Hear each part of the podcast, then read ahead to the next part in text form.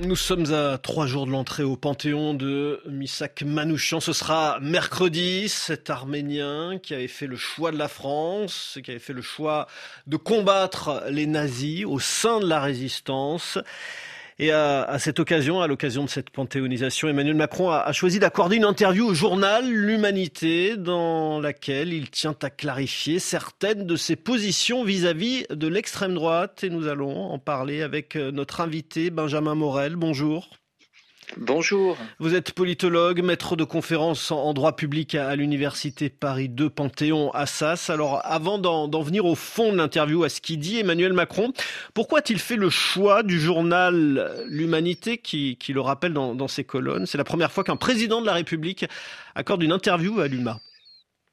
Bah, il y a, je crois, évidemment la volonté de montrer que là-dessus, le, l'aspect communiste hein, de, de, de, Misak Manouchian est, est reconnu. Or, c'est pas quelque chose qui a été aussi évident dans les commémorations. Certains ont voulu le, le mettre sous le boisseau, mettre en avant d'abord d'autres caractéristiques de cette panthéonisation. Or, il s'agissait tout de même d'un militant communiste, et donc évidemment, dans le journal qui est proche du, du historiquement du Parti communiste, bah, cette interview n'est pas tout à fait neutre. Est-ce qu'il s'agit aussi de faire contrepoids de la part d'Emmanuel Macron à cette interview qu'il avait accordée en, 2019 à, l'hebdomadaire Valeurs Actuelles qui avait fait couler beaucoup d'encre alors, c'est pas forcément le, même enjeu et le même jeu, mais euh, parler à l'UMA dans ce contexte-là, dire ce qu'il a dit, c'est évidemment bah, une façon de s'adresser à une autre partie de l'électorat, notamment à l'électorat de gauche. L'électorat qui aujourd'hui ben, semble de plus en plus réticente vis-à-vis du chef de l'État. Et donc, euh, il y a évidemment un message qui, derrière la question des commémorations, est, euh, est un message politique. Alors, à cette cérémonie au Panthéon, euh, l'entrée au Panthéon de, de Missak Manouchian, Marine Le Pen a, reçu une invitation formelle de la présidence de la République. Mais dans cette interview, Emmanuel Macron dit que l'extrême droite serait inspirée de ne pas être présente compte tenu, je cite, de la nature du combat de Manouchian. Comment vous, vous comprenez cette position d'Emmanuel Macron? Bah, c'est une position qui est relativement euh, ambiguë, c'est-à-dire qu'on a un Emmanuel Macron qui, souvenez-vous, il y a peu s'emportait un petit, s'importait euh, euh, de manière feutrée, mais malgré tout claire contre Elisabeth Borne quand elle considérait justement que l'extrême, que le, RN était d'extrême droite et infréquentable, en disant c'est pas la bonne façon de le combattre. Là, il en reprend quelque peu les termes, alors que ben, Gabriel Attal justement est sur une position ben, beaucoup plus souple vis-à-vis du RN par rapport à sa prédécesseuse. Gabriel Attal, il estime, le Premier ministre, il estime que, que le Rassemblement national fait partie de, de l'arc républicain. Et, et, dans cette interview, Emmanuel Macron le, le contredit directement. C'est ça, le contredit. Alors évidemment, on peut toujours s'amuser à chercher des points de tension entre Élysée et Matignon. Je ne pense pas que l'aspect le, le, le, plus intéressant, ni même d'ailleurs l'aspect tout bêtement existant, se trouve sur ce, sur ce point-là. Euh, les impératifs sont pas les mêmes. On voit qu'aujourd'hui, une partie de l'électorat de centre-gauche eh ben, se détache d'Emmanuel Macron. Hein. On a quand même des listes ELV et PS qui sont assez élevées pour les européennes.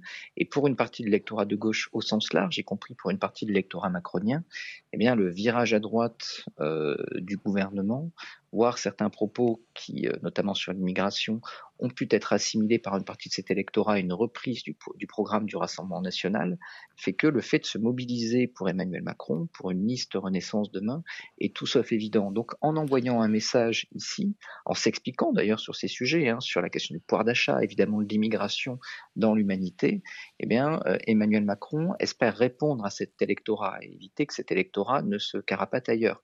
Le problème de Gabriel Attal est différent. Le problème de Gabriel Attal, c'est d'avoir une majorité à l'Assemblée et au vu des situations au sein de la majorité, bah, il considère qu'il ne peut plus faire la fine bouche pour recueillir des voix. Vous évoquez le, prochain scrutin, les, les, européennes. Il y a aussi bientôt, un peu plus tard, quand même l'élection présidentielle. Est-ce que c'est aussi un, message à ces électeurs de gauche qui avaient euh, voté Emmanuel Macron euh, pour faire euh, barrage à Marine Le Pen et qui se disent aujourd'hui, ben, on ne nous y reprendra plus, comme, le, disent clairement les, journalistes de, l'humanité qui ont interviewé Emmanuel Macron? C'est assez probable, mais il faut voir que les élections présidentielles sont très loin et qu'à partir de là, Emmanuel Macron, par ailleurs, ne pourra pas se présenter à sa propre succession. Donc, voir un message vers 2027, c'est peut-être encore un petit peu trop précoce. Mais ce qui est certain, c'est que si cet électorat de centre-gauche ne se mobilise pas pour la majorité, si cet électorat de centre-gauche, qui représente à peu près un tiers de l'électorat structurel macronien aujourd'hui, décide de voter Glucksmann ou euh, de voter pour euh, Marie Toussaint, bah, ça signifie que tout d'un coup, il est possible, probable que la liste non seulement ne rivalise pas avec celle du RN, mais même s'effondre. derrière, il n'y a pas qu'une question d'européenne. Derrière, il y a une question de gouvernabilité. C'est-à-dire que si jamais euh, Emmanuel Macron est réputé avoir amené son camp au casse-pipe lors des européennes.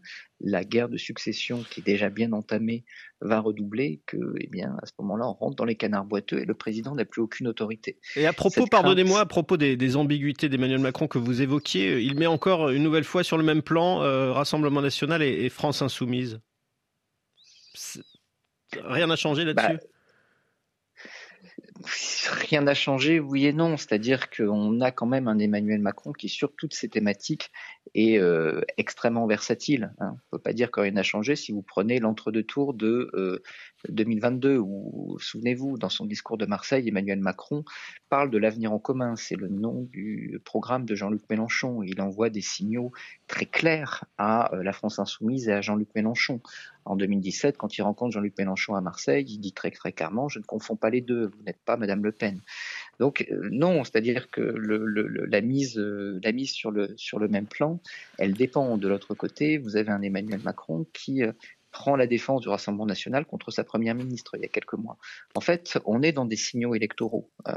et ces signaux électoraux, ils dépendent de la configuration électorale du moment. En 2019, il faut envoyer des signaux à la gauche, parce qu'en envoyant des signaux à la gauche, vous récupérez cet électorat en vue du second tour. Maintenant, il faut arriver à solidifier derrière Emmanuel Macron un électorat de centre-gauche qui vote beaucoup à ces élections pour lui dire que ben, l'avenir, c'est pas la NUP. L'avenir, euh, si jamais vous ne me faites pas confiance, ce sera le RN. Donc, eh bien, votez Renaissance. C'est un peu le message qui est ici synthétisé.